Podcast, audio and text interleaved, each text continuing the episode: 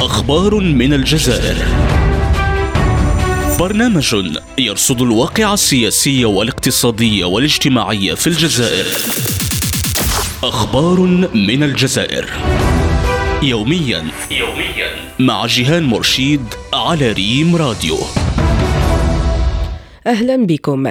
بسبب مقال نشره مؤخرا تحت عنوان بعيدا عن السياسة على موقع مدار تيفي تعرض الصحفي الجزائري سعد بوعقبة للاعتقال.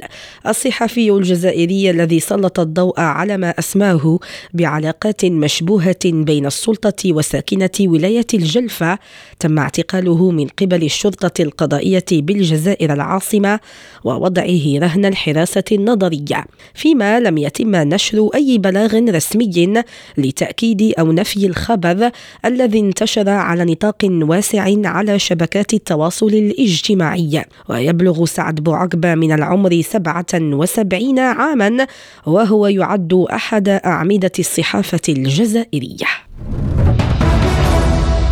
وضمن اهتمامات الصحف الجزائرية سلطت صحيفة لوماتان دالجيري الضوء على اعتقال الصحفي الجزائري سعد بوعقبة بسبب مقال نشره مؤخرا تحت عنوان بعيدا عن السياسة. اليومية نقلت عن محامي الصحفي علي العواري قوله إنه تم وضع الصحفي تحت الرقابة القضائية من طرف محكمة دار البيضاء بعد تقديمه أمام قاضي التحقيق بنفس المحكمة. المحكمة. كاتب المقال تأسف لكون تحريك الإجراءات القانونية ضد الصحفي الجزائري سعد بوعقبة والذي يعتبر عميد الصحافة الجزائرية.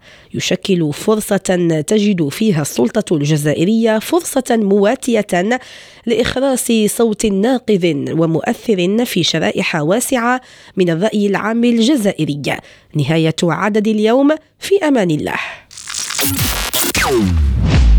أخبار من الجزائر. برنامج يرصد الواقع السياسي والاقتصادي والاجتماعي في الجزائر. أخبار من الجزائر.